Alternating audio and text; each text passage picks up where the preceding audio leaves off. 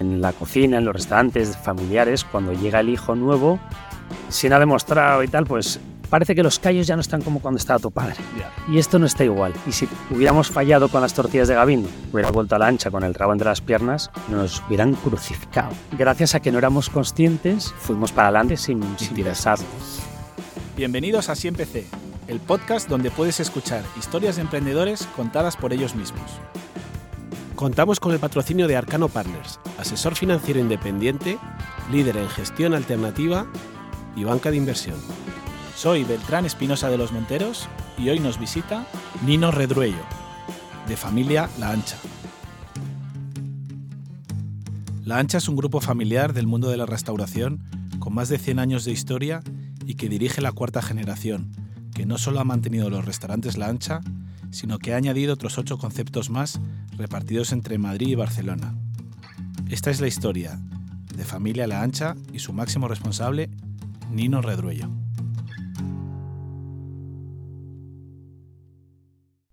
Nino, bienvenido a Siempre Beltrán, un placer aquí, llegar aquí a, a estar contigo, qué bien. Oye, me hace mucha ilusión, primero porque es una historia que combina una tradición familiar, cuatro generaciones, con una parte tuya personal de emprendimiento. ¿no? Y luego, por otro lado, porque, oye, te conozco desde que teníamos 20 años, hace, hace muchos años. Tengo que decir que Nino era uno de los mejores jugadores de fútbol de la época. ¿no? Guerreros, guerreros, ya era de los guerreros. Tú y tu hermano Santi erais muy buenos los dos. Sí. Santi más clase, yo más, más peleón, pero hacíamos buena dupla. Nino, esta historia comienza hace más de 100 años con tu bisabuelo, Benigno, en Asturias, que imagino que buscando una vida mejor se viene a vivir a Madrid, ¿no? ¿Cómo es la historia? Bueno, como muchas historias españolas, ese punto de provincia o de otras partes que vienen a Madrid a buscar suerte. Em, rebuscando un poco en la esencia de mi familia, nosotros pertenecíamos, o ellos pertenecían, nosotros ya más descafeinados, a una raza que se llamaban vaqueiros de alzada, que, eran, que estaban con las vacas, vaqueiros de alzada en las montañas. Y eran tan brutos que no les dejaban entrar ni en las iglesias en aquella época. Había, todavía hay iglesias en Asturias que hay barrotes para separar a los civilizados de los vaqueiros, ¿no? Ah, Entonces, por aquello, pensamos que acabaría mi bisabuelo harto de aquella historia y se vino a Madrid a montar una tabernita. Él solo, ¿eh? Él solo, en 1919. ¿Y llega a Madrid? ¿Qué hace? Monta una taberna cerca de Ciriaco, allí en la calle Mayor, que no entiende por qué era tan estrecha.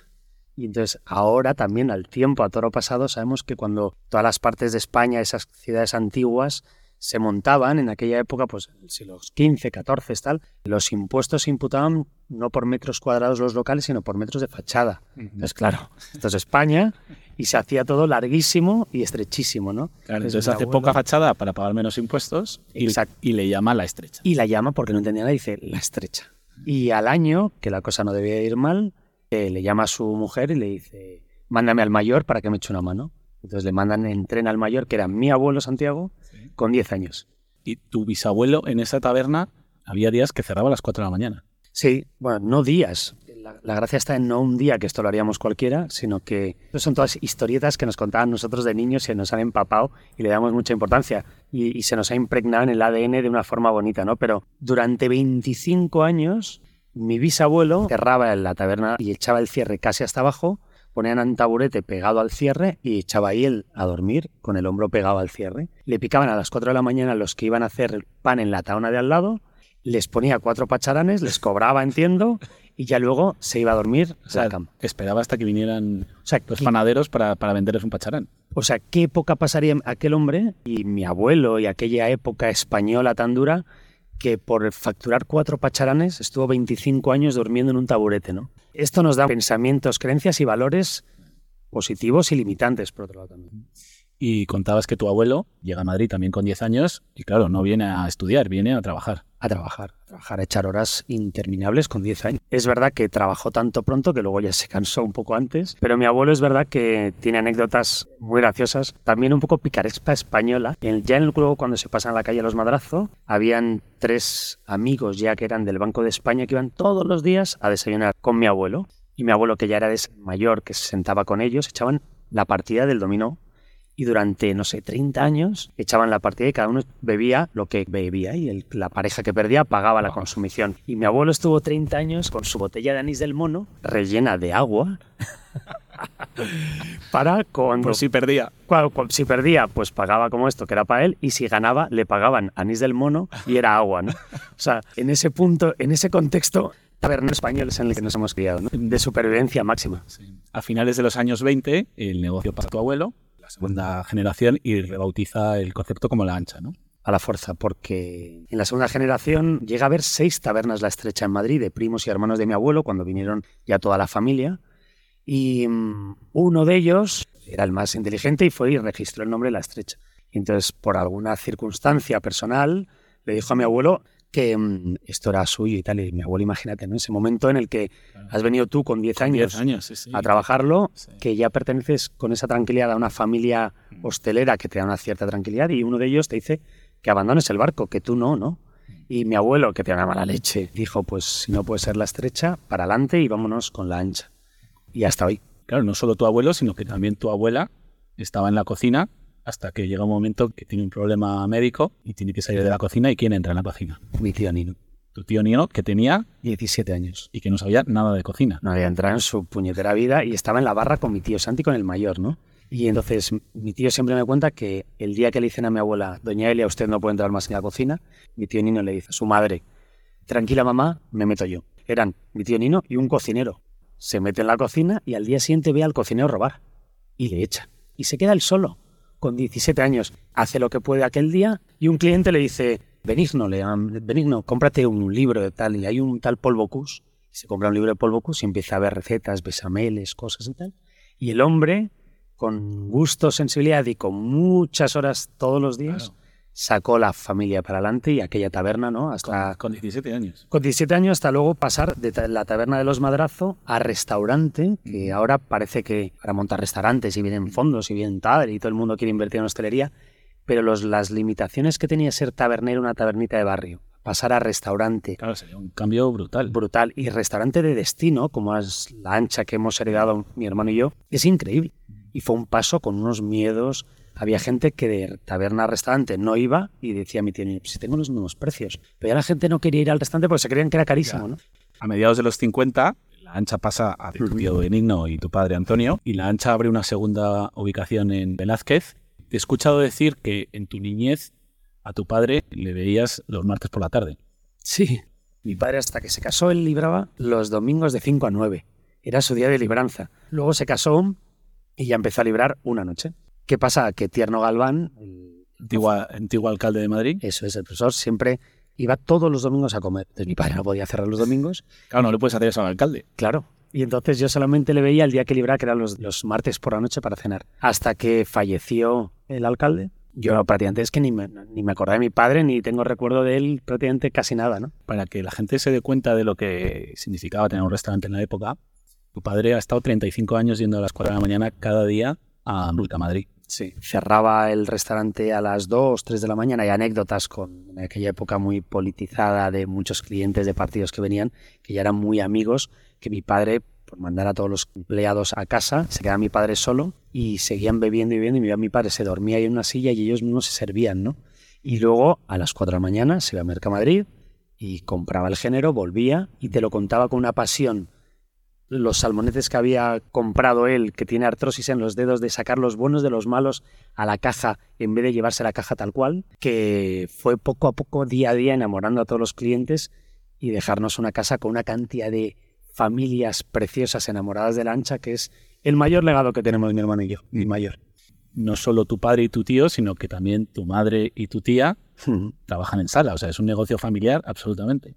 Sí, ellas por, por estar, por, por no divorciarse básicamente, porque no les veían el Por pelo, obligación. eh, estaban con ellos y les acompañaron de una forma muy bonita, muy bonita.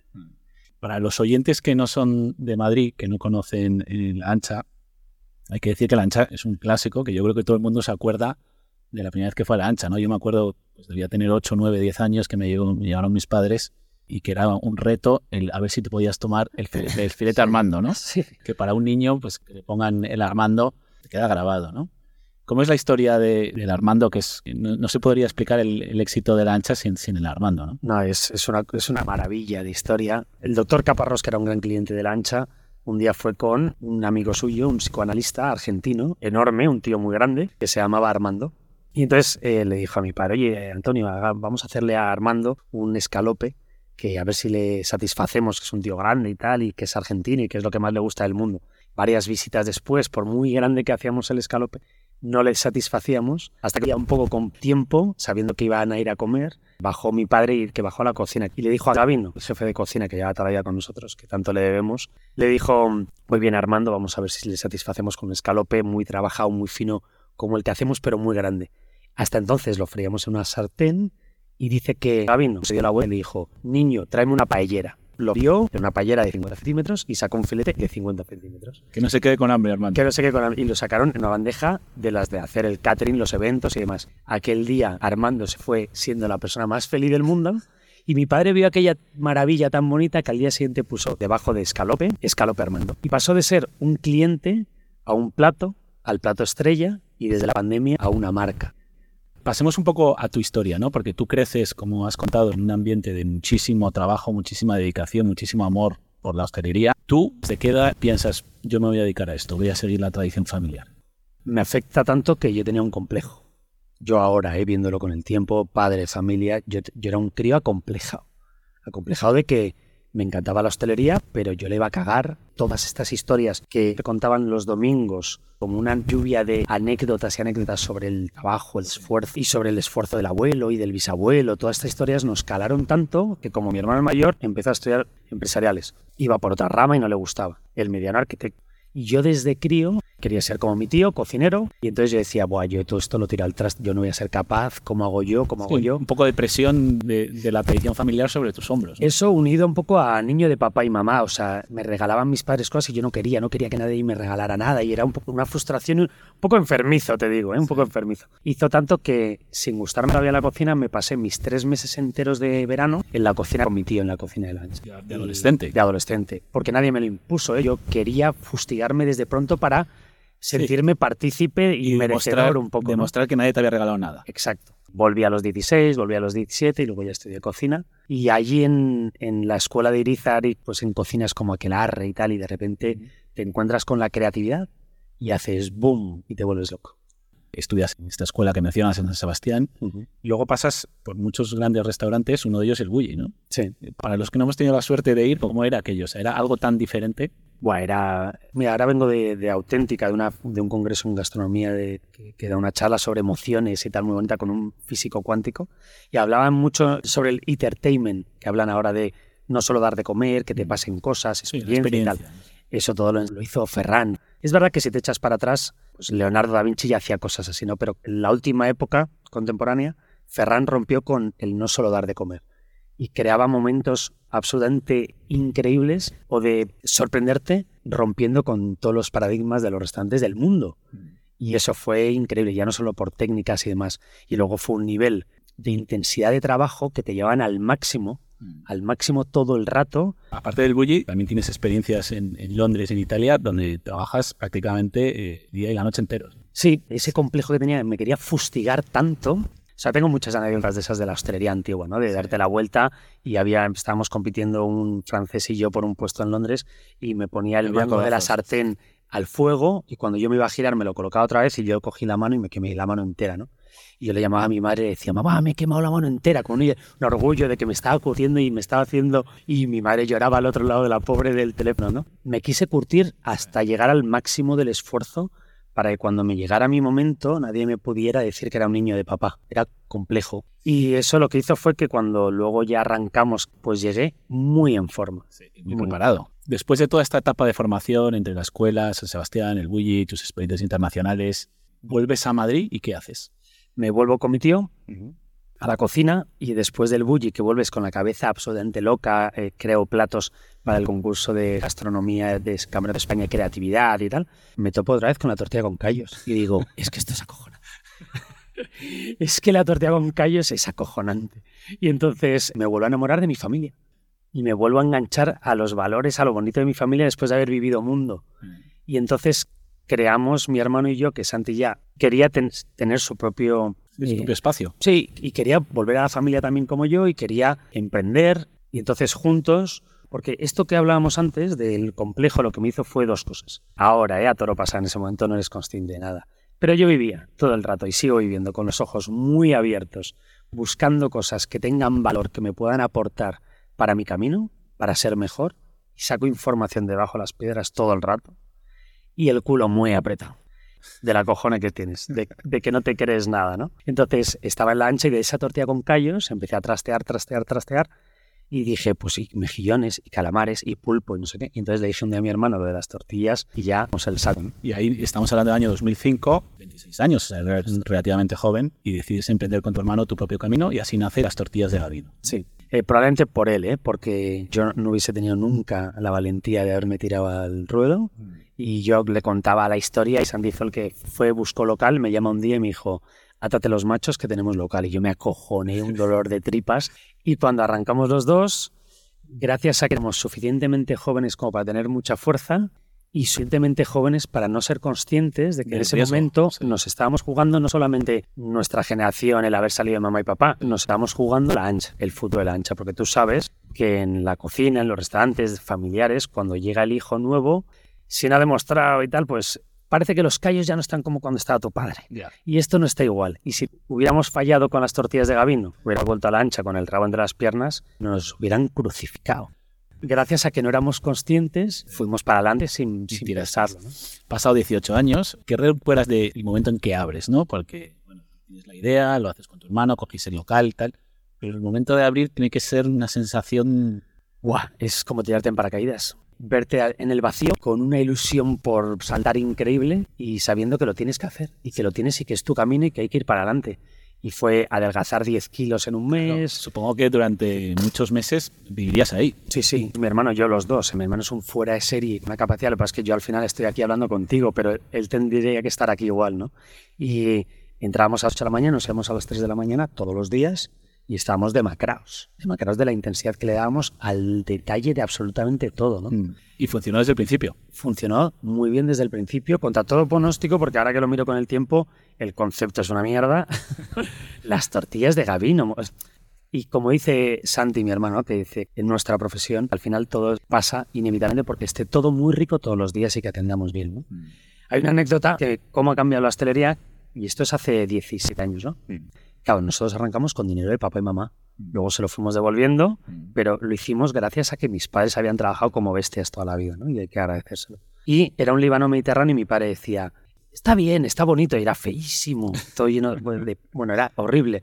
Píntalo un poco, empezar a trabajar y cuando ya tengáis dinero luego ya cambiaréis o no, ya veréis. Pero si das bien de comer, atiendes bien, a un precio adecuado, antes sabías que funcionaban los locales, la hostelería esa ecuación era determinante. Ahora han cambiado un poco las cosas. Ahora ya no vale. Esto es una cojona, ahora hay que ser sociólogo, iluminista, eh, decorador. Es verdad que ha cambiado. Ha cambiado, mucho más complejo, pero también más excitante. Estáis ahí unos años con mucho éxito, supongo que trabajando sin parar. Y supongo que cuando ya va rodado se te ilumina la cabeza de abrir un segundo concepto, que es la gabinoteca. Vamos al año 2009, cuatro años después. Sí que es un concepto un poco de una cocina un poco más creativa, ¿no? A lo mejor influido por tus experiencias en otros sitios y ahí se convierte también en un éxito brutal desde el primer día. Sí, hay muchas lecturas para hablar sobre la gabinoteca. Esto al final de ese estar dándole vueltas todo el rato, yo me he dado cuenta que aquel sexto sentido que nos contaba Ferran de no solo dar de comer, en un contexto de las tres estrellas Michelin, era un poco encorsetado y dije, ¿y si me lo llevo a la tapa? Y entonces que la gente pueda estar borracho y cantando y ahí sí que pueden desmarrar eh, sería maravilloso si montamos la gabinoteca con ese afán de ser un sitio mega divertido. Y se convirtió en un sitio de moda, absolutamente. Bueno, fueron unos años preciosísimos. Pero ese momento de, abrir la gabinoteca, tú ahora tienes 10 restaurantes, de pasar de 10 a 11, pues hombre, siempre cada restaurante es como un hijo y hay que cuidarlo y tal. Pero pasar de 1 a 2, sí. claro, pasar de un sitio donde tú estás desde las 8 de la mañana hasta las 3 de la mañana a de repente tener que dividirte, ¿cómo lo gestionas? Mira, hubo un momento muy dramático que fue que yo había formado a una jefa de cocina, Carmen Mendizábal, en las tortillas de Gavino, bueno, durante años y lo hacía muy bien, y yo me iba a la gabinoteca. Se quedó embarazada y decidió, con toda la lógica del mundo y súper respetable, eh, ser madre y estar en casa con los críos, ¿no? Y entonces yo me vi, de repente, a dos meses de abrir la gabinoteca, que no tenía ningún cocinero para la gabinoteca y no tenía jefe de cocina para las tortillas de Gavino y te quedas como diciendo, ¿cómo sales de esta? Claro, Era imposible. Y lo vi como uno de mis primeros momentos críticos que no sabía cómo hacerlo ni cómo salir y que lo pasé mal, ¿eh? de eso de noches sin dormir y tal. Llevamos 11 meses de obra en la gabinoteca, cientos de miles de euros invertidos de la familia de mi hermano y yo, mucho invertido y al final sales. Sales si al final confías en personas que quieren hacer bien las cosas al lado tuyo, que por lo que sea creen en ti, creen en lo que estás haciendo y quieren hacer las cosas desde su propia voluntad de forma bonita, porque yo no tenía forma de volver a las tortillas y controlar y estar en las dos casas. Tuve que soltar un, pues como esos casos de soltar un crío, uno de los dos tienes que soltar, ¿no? Y solté el que tenía más tiempo, el mayor, para quedarme con el pequeño y gracias a esas exacto, gracias a esas personas y a su amor y a hacer bien las cosas, pues salimos para adelante. Mm.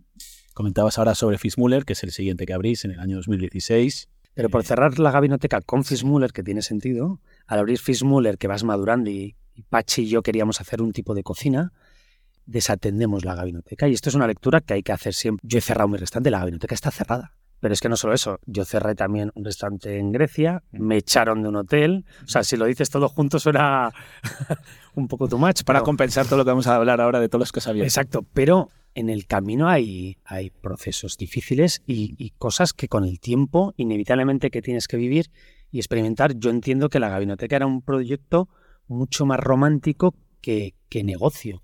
Al final lo que nos ha pasado a nosotros es que, bueno, para bien, pero también en estos casos que haces proyectos tan del corazón de un friki cocinero que se ilusiona de una manera desmesurada por cómo me gustaría proponer hostelería y que pasen estas cosas sin pensar en las piel y todas estas cosas de ahora, que, no, que, que, luego al final te das cuenta de que no tienen del todo sentido. Pero la gran lectura es que cuando abrimos Fismuller desatendemos la otra casa. Mm. Tanto, tanto, tanto que no puede ser y que al final dejamos de sorprender en un sitio en el que era cada vez que ibas, ¿te acuerdas? Te sorprendías porque siempre estaban Yo me acuerdo de locas. potito, ¿no? Que fue una revolución, ¿no? Cosas como piñatas encima de la mesa, tíos disfrazados, no sé qué, cajas por ahí raras. Era un sitio top. Sí, y dejó de haber esa sorpresa, el equipo no estaba tan motivado, yo ya no estaba ahí y de repente pues eh, eh, la gente dejó de estar. Mm. Y al principio no iban mis amigos, los que me daban golpetitos en la espalda y me decían, Nino, qué guapo eres, qué bien lo haces, ya no iban. Y yo decía, pues no son tan amigos. Y al principio te pones de mala leche.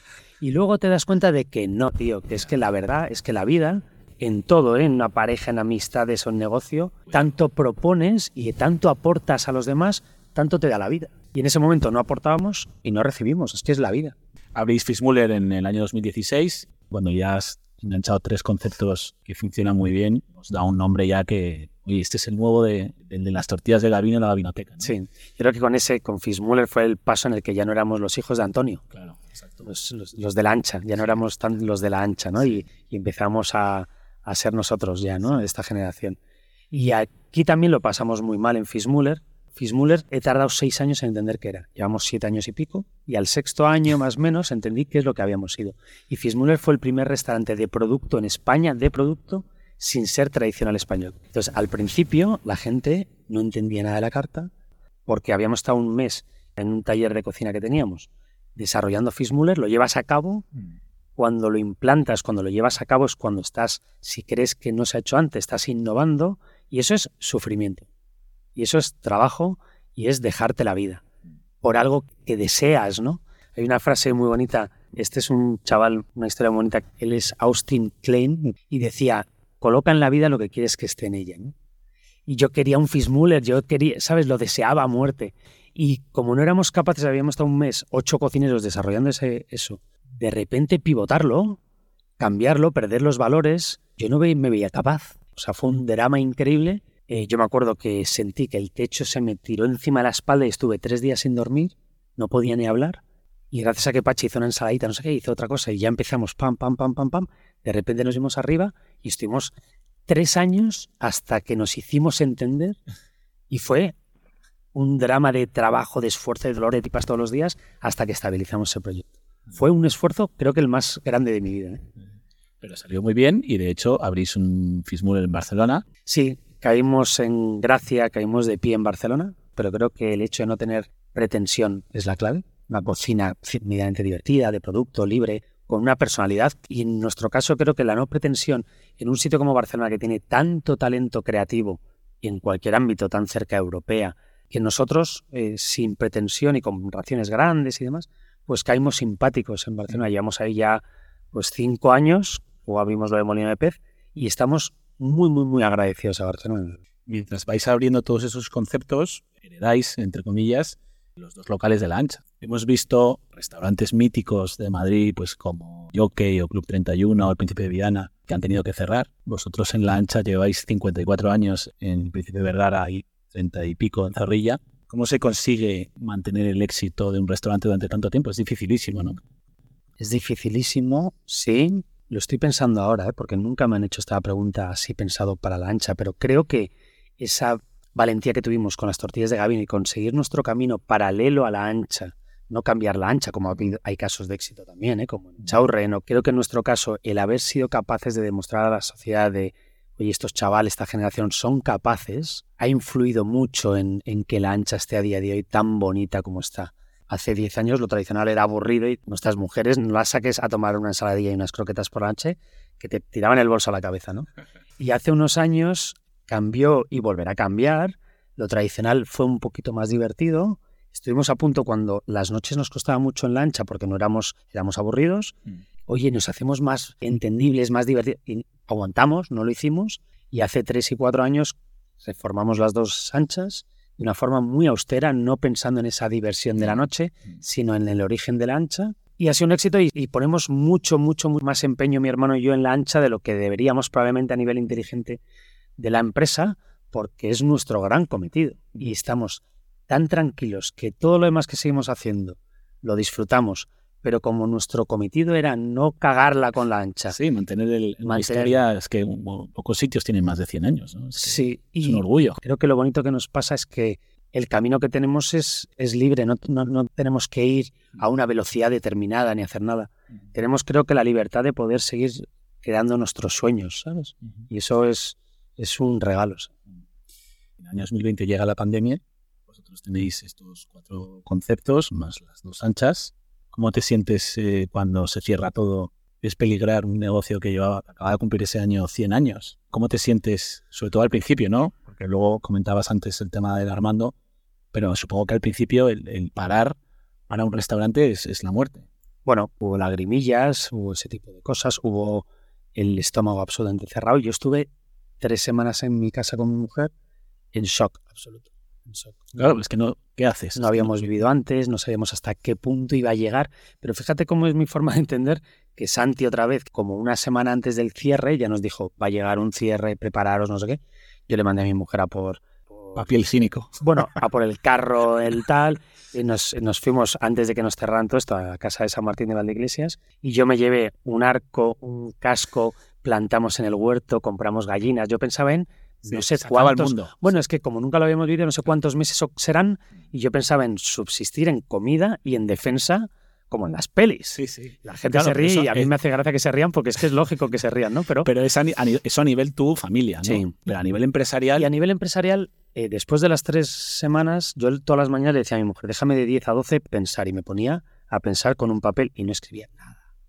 Era incapaz. Pero Luego ya, después de esa fase, empezamos a pensar cosas. Tengo un concepto que pensé en la pandemia y gracias a la pandemia, probablemente en el 2024, 2025, haremos una cosa muy divertida gracias a la pandemia. Gracias a la pandemia pensamos en que el delivery había que arrancarlo. Sacamos el delivery de Armando, que fue un éxito y sigue siendo un éxito tres años más tarde en Madrid y Barcelona que es un negocio muy bonito que tenemos ahí, casi con cuarenta y pico personas trabajando solo para Armando. Y es verdad que hicimos el delivery que parecía como, y estos tíos como lo han sacado tan rápido en aquel momento, tenía truco. Y es que mi hermano Santi, ya seis meses antes de la pandemia...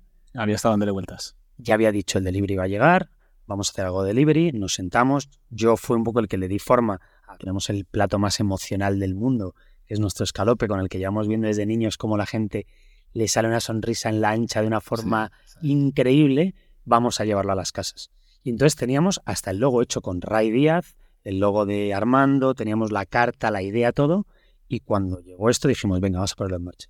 Llamamos a David Ramos de Climer, oye David, echámonos una mano para salir rápido, diseñamos una cajita pequeñita, echado para el escalope, que es un poco incongruencia para un filete empanado, con una papel como cuando te compras unos zapatos en Velázquez y con una tarjetita, todo para un filete empanado. Y toda esa sensibilidad llegó y... Fue un éxito. y fue un Bueno, y éxito ahora vendéis miles de Armandos. Sí, en- sí, en y de- cada, y cada mes más va subiendo, subiendo, subiendo. No hay mal que por bien no venga, ¿no? Absolutamente, Sí. absolutamente. Después de la pandemia, cogéis carrerilla y eh, prácticamente en el último año y medio, dos años, os habéis abierto la Taberna de la Ancha en el mercado de San Antón, un segundo restaurante en Barcelona, Molina de Pez. Este año, en el 2023, acabáis de abrir en financiero Génova, que es uno de los sitios de moda ahora mismo. Y en el 2024 se dice que tenéis pensado abrir un nuevo concepto que se llama Tama.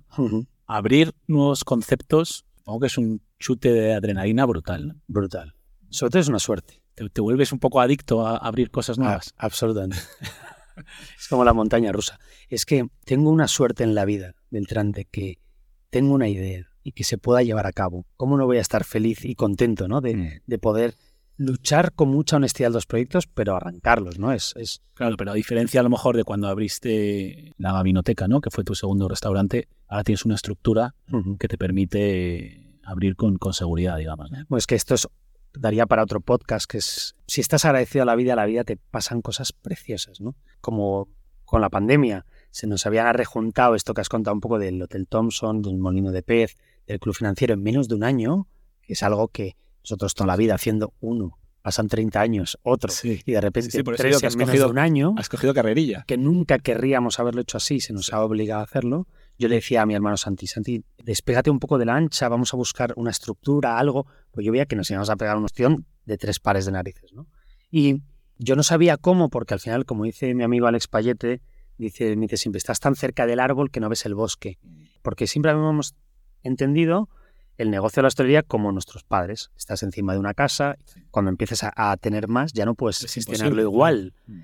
y eh, no éramos capaces. Hice un vídeo en Instagram que lo llamé La verdad de la hostelería. Que ha tenido mucha repercusión. Lo han visto 20.000 personas. Es muchísima sí, repercusión. más, más, Sí, más, sí. más, más, ya luego ya más 50.000, sí, sí, 50 y sí, pico mil. sí. Pero lo bonito es que yo conté por qué lo contaba, no por reivindicar nada en especial, pero lo vio Vicente Gorriz, que era el director general de David Muñoz, que es el- la empresa de hostelería más brutal de España.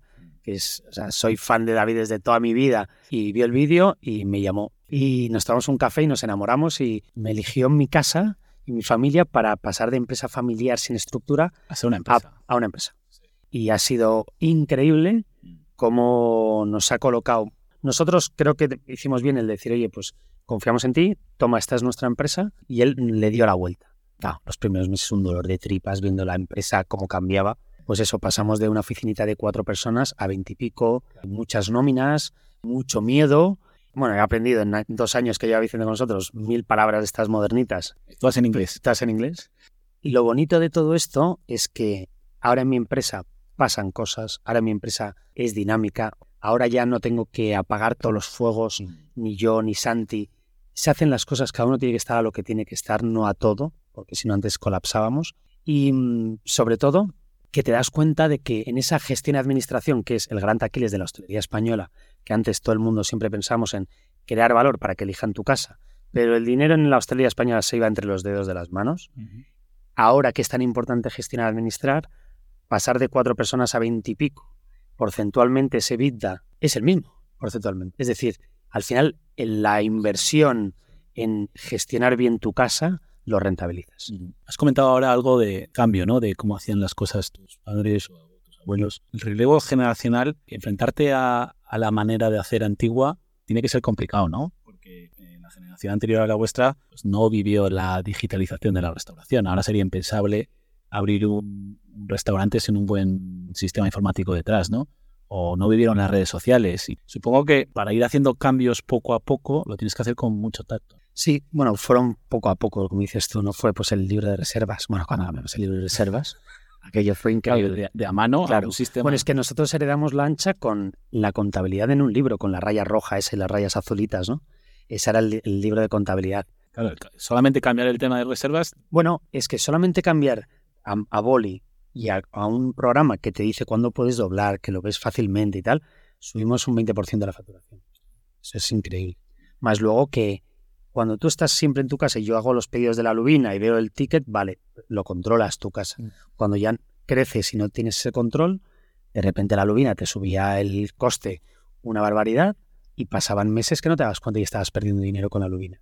Ahora todo eso ocurre al momento y tal. Es decir, un ejemplo de cómo ahora contener datos y lo más importante es cómo tienes la estructura para que esos datos que tú ves, lees y entiendes, cómo haces que operando, que ocurran la consecuencia de lo que tiene que pasar Mm. sobre costes y sobre venta, ¿no? O sea, yo he aprendido un máster increíble de empresa en mi propia casa por alguien que ha venido de fuera, ¿no? Sí. Ha sido una experiencia alucinante. Y háblanos un poco de tu día a día, ¿no? Porque claro, tú eres cocinero, pero ya no puedes, tienes día de restaurantes, no puedes estar turnándote de entre uno y otro, ¿no? Y Tendrás que estar a, a- a mil cosas a la vez. ¿A qué le dedicas tu tiempo? Pues mira, yo sobrevivo gracias a que tengo una estructura de chefs ejecutivos entre los restaurantes y yo, liderados por Manu Villalba, que es un cocinero increíble, una persona alucinante y con una capacidad de trabajo de coordinar todo, que es un pasote. Y yo he tenido que reinventarme. Igual que Santi ha tenido que reinventarse, mi primo Kaitz ha tenido que reinventarse también, porque somos los tres socios. Hablo mucho de Santi, pero mi primo Kaitz lleva con nosotros desde el principio y es otra persona alucinante, ¿no? Y, y los tres tenemos perfiles muy diferentes. Vicente lo primero que nos dijo fue que no podíamos estar los socios a todo como era antes normal una empresa. Y entonces nos colocó en otro sitio y nos hemos tenido que volver a colocarnos. Yo, lo que más feliz me hace es estar en la cocina. Innovando. Bueno, y innovando y viendo y estando y revisando y cuando paso tiempos en la cocina me, me pongo nervioso y, y me, me- me entristezco. Es que no, no me gusta. Pero es verdad que ahora pues eh, hay mil reuniones, mil historias que al final el delegar, el famoso delegar, el famoso talento, atraer talento a personas, es la gran clave de los próximos 10, 15 años para nosotros y para la hostelería en general. ¿no? Ahora este año, es- este año hemos empezado el proyecto Personas, que yo estaba muy preocupado, porque un día le dije a Santi, Santi, al final, de la relación de nuestra empresa con nuestros empleados, a grosso modo, es la misma que la que tenía mi abuelo hace 70 años. Ellos vienen, trabajan, se van, les pagas. ¿Qué más? ¿Qué pasa ahí? Entonces somos familia, pero les llega, no les llega, ¿qué? Entonces estamos, hemos creado con una empresa que nos está ayudando, que se llama Tandem, con Javier Rueda, hacer realmente que pasen esas cosas, ¿no? Y que seamos familia. Y creo que el qué es lo que tú eres para poder mo- mostrárselo a tus trabajadores de verdad y que sea real es el- la, la gran clave. Entonces yo ahora delego y delego mucho en el talento de las personas que tengo conmigo. Estáis viviendo un momento muy dulce, con tanta apertura y con tanto éxito, porque no solo hay que abrir, sino, como decías tú, mantener lo que uno tiene. E Imagino que estaréis recibiendo propuestas de llevar vuestros conceptos a, muchos sitios, incluido al extranjero, ¿no? ¿Os lo planteáis eso? Sí, de hecho, eh, abrimos en Lisboa el año que viene, primavera, y sí, sí, nos planteamos crecer. Hay una frase de, de Steve Jobs eh, que también la hizo Warren Buffett, que es hay que saber decir que no, ¿no? Porque supongo que os estarán llegando un montón de propuestas y, Sí. y- y no puedes Bueno, decir que sí a Como es el todos. deporte nacional ahora, montar hostelería y tal, y esto es... Pero sí, sí, es saber decir que no, y saber soltar y saber... Pero es verdad que nos llegan gracias... Antes, mira, antes nadie se acordaba de nosotros, nadie nos proponía para ningún proyecto, el talento nunca llamaba a mi puerta, y ahora tengo un momento en la vida, eh, Kate Santi y yo, en el que gracias a ese remar del bisabuelo, abuelo y mis padres toda la vida, pues a nosotros nos ha llegado la ola. ¿Y qué dices? Oye, pues sigo remando que es mi zona de confort. Pues igual tienes que dar clases de surf y tirarte a la ola y, y con respeto a cojón y dar muchas clases y de sol a sol y ponerte en forma, pero vamos a surfear porque es un privilegio y una suerte que tenemos que te llegue la ola. Entonces, ahora es un momento en la vida en la que es complicada la gestión de los restaurantes por los suministros, por el coste personal, por el problema del personal, por etc., una serie de cosas, pero también es un momento increíblemente bonito en el que todo el mundo quiere disfrutar de hostelería, en el que las reglas de juego están rotas y puedes hacer cualquier locura, todo vale, y eso es una libertad preciosa, en el que vamos a seguir proponiendo cosas desde el, desde el corazón. Llevar Fismule a Lisboa, pues es increíble, pero también vamos a hacer cosas que siempre son desde el corazón más que desde los números, ¿sabes? Llevas 20 años desde que abriste tu primer restaurante, eh, de mucho esfuerzo, mucho trabajo. ¿Qué ha sido lo más difícil de, esto- de este tiempo? ¿Qué ha sido lo más difícil? Pues, mm, pues te diría la constancia, pero no, porque tengo la suerte que mi padre siempre eh, nos ha hablado siempre de la, del día a día, del día a día. Mira, creo que lo más difícil probablemente de las personas, ¿no? Esos momentos difíciles en los que alguien te deja o en los que alguien eh, no está Sí, a la altura. Amigos cercanos, ¿no? O yo he tenido primos que me han robado, Mm. eh, he tenido socios que creía que iban a estar toda la vida conmigo que ya no están y que me da mucha pena no estar con ellos. Mm. He tenido casi la parte emocional de las personas con las que estás. ¿no? pequeñas cicatrices que quedan ahí. ¿no? Sí, y que tienes que ir pasando página y creo que ha sido las, los valles que más me han costado pasar estos 20 años son los valles emocionales de, las personas. Aparte de un gran éxito como empresa, has participado en muchas iniciativas sociales. Creo que estás preparando algo para el futuro también en ese campo. Bueno, y sobre todo lo más bonito de la vida que voy a hacer, que es mi gran proyecto de la vida, es voy a hacer la Fundación INMA, que era como se llama mi madre, y vamos a hacer un primer proyecto que se va a llamar a Mesa Puesta. Ya estamos constituyendo la, fundación, ya estamos viendo locales y tal. Y voy a ayudar de una forma que no se hace para cubrir ciertos perfiles de personas sin hogar que necesitan ayuda de comer sin perder la dignidad por tener que ir a un comedor social, ¿no? Casi hacerles un mini teatro de ese restaurante en el que no lo parece y les hace sentir dignos, en el que va a haber una persona que les va a llamar por su nombre, un cocinero que cocina para él, un camarero que les sirve van a pedir la cuenta, van a pagar con una tarjeta de puntos, porque cuando hemos ido a dar de comer en comedores sociales siempre nos hablan de esos perfiles, pues como nosotros ahora mismo que en cualquier momento pisas una piedra, se te tuerce la vida, mm. pasa algo y te encuentras en una situación complicada, ¿no? Y hay personas que esa pobreza les atrapa como un agujero negro y que pierden toda la capacidad de sentirse dignos de la sociedad, ¿no? Y mm. vamos a intentar echarles una manilla. Pues oye, me parece un proyectazo, le daremos bombo desde aquí, en lo que podamos, Danés. Y nos vamos con las tres últimas preguntas que nos trae nuestro patrocinador Arcano Partners, que es líder en gestión alternativa y banca de inversión. La primera pregunta es que nos hables de alguien que haya sido un referente para ti o que te haya servido de inspiración. A ver, en, esto, en estas preguntas siempre mi padre, mi padre, mi padre, mi tío, mi tío, pero es verdad que nadie conoce a mi padre, ni puede googlear a mi padre, ni les sirvió de referencia. Entonces, buscando a alguien que tenga referencia que se le pueda buscar y que molaría hasta que le trajeras aquí, porque es alucinante. Es un amigo mío que se llama César Martín, que tiene una empresa que se llama Tradivel, que mm, es una empresa de servicios eléctricos y gas y que trabaja para las principales eh, utilities. Y tiene una historia muy bonita porque arrancó él solo, tiene ahora mismo 800 empleados, actúa todos los días en 8.000 hogares, que cuando tenía 70 empleados le dice a su hermano, eh, yo quiero compartir mi vida contigo. Y entonces le dio el 50% de la empresa a su hermano para compartir la vida con él. Sobre todo tiene mucho que contar y que enseñarnos de cómo trabajar y cómo vivir a la vez, que es una cosa que a mí me enseñaron mucho en trabajar, trabajar, trabajar y no sé disfrutar. Y quiero, yo me enfoco en mí mismo en ser más alegre y disfrutar un poco más, pero me cuesta. Y César es una, es una persona, aparte divertidísimo, es una persona especial que tiene una capacidad de, de empresa y de, liderazgo preciosa y a la vez es capaz de disfrutar de la vida y eso es necesitamos más personas vitamina como él, ¿no? Pues le traeremos aquí sin duda. Segunda pregunta, ¿algún libro que te haya inspirado? En, bueno, hay que decir que tienes tú has publicado tu propio libro, háblanos un poco de tu libro. Tenemos un libro que es Las recetas de la ancha, que es un viaje por las cuatro generaciones, ¿no? Y con muchas recetas y lo más bonito del libro prácticamente es la historia que cuento de antes de cada receta. Cada receta tiene un motivo. Armando, ¿no? Eso es, pues esto que hemos contado del Armando, y entonces puedes ver un poco casi la historia de mi familia en introducción. Vamos a hablar de la tarta de queso de Fismule. Eso es, un potito. exacto, un plato que le hice a mis hijos, no sé qué, o otra cosa de mi abuelo, no sé cuántos y tal, ¿no?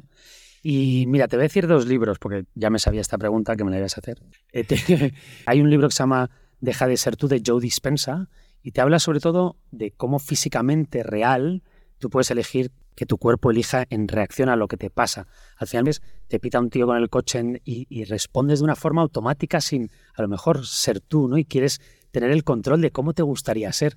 Y yo, no sé si es que no molo mucho qué, pero es que me apetece mejorarme a mí, que sí es fascinante. Y otro libro que se llama Momentos Mágicos, que ha escrito Chip Heath y Dan Heath, y mm, te vuelve loco con historias, con ejemplos y todo esquematizado sobre dos cosas prácticamente. Una, sobre a veces, y en la hostelería de mi familia y la hostelería antigua pasa, que es que solamente estamos enfocados en subir la calidad, la calidad de la experiencia, 7,2, a ver si llegamos a 7,3. Y te habla de que a veces, si pones unos procesos inteligentes, unas personas que quieran que esos procesos se hagan bien todos los días, sepárate un poco de la experiencia y piensa qué momentos mágicos puedes crear en tu cliente en el que piense que la experiencia ha sido de calidad un 7,2, pero ha ocurrido una cosa increíble que estoy deseando volver, ¿no? Y de cómo esos momentos mágicos los puedes crear no solamente en la experiencia de tu cliente, sino hitos y cosas bonitas en tus empleados, con tus hijos, con tu pareja, con tus amigos. Eso tendrás a tu mujer encantada, ¿no? Después del libro. Pues tampoco te O sea, gano puntitos de vez en cuando, pero los pierdo rápido. Y la última pregunta. Hay mucha gente que nos escucha que está pensando en emprender o que ha lanzado su propia empresa hace poco, ¿cuál sería tu recomendación como emprendedor para alguien que está pensando en emprender? Mira, al final todo se basa en, la ejecución del día a día, sea del sector que sea, que todo esté muy bien hecho el día a día y la constancia. Pero hay una frase, y esa frase es de mi padre. Mi padre era muy de frases, pero es que no solamente las decía con mucha convicción, sino que es que las vivía. Yo le he visto a mi padre toda la vida vivir con esta intensidad. Y mi padre siempre decía, y nos decía y nos repetía una y otra vez, todos los días son la inauguración.